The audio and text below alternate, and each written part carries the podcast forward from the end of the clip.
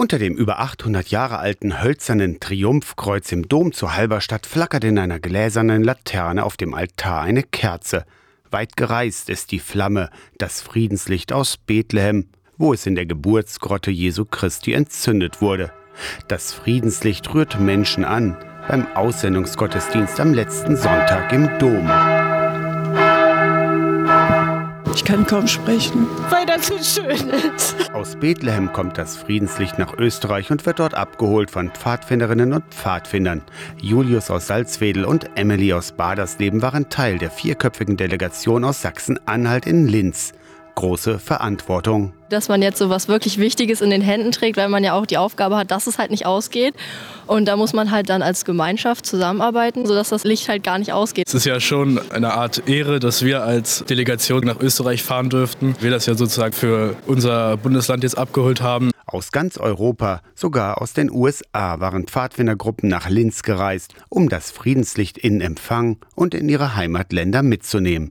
Gemeinschaft über die Grenzen hinweg, berichten Sebastian aus Salzwedel und Malu aus Badersleben. Die hatten auch alle andere so Uniformen, sag ich mal, und alle so andere Bräuche und auch so das Tücher tauschen nach dem Gottesdienst. Hier zum Beispiel, hier ist ein Tuch aus einem anderen Land oder hier ganz viele andere Tücher und dann tauscht man die und kommt ins Gespräch und das ist total toll. Dieses ganze Licht, was sich dann auf der Erde verteilt, also von Kerze zu Kerze, das ist entsprungen aus einem Licht in Bethlehem und wurde dann halt immer vergrößert. Aber es ist halt kein Waldbrand, sondern es ist eine kleine Vergrößerung, wie sich halt Frieden vergrößern sollte.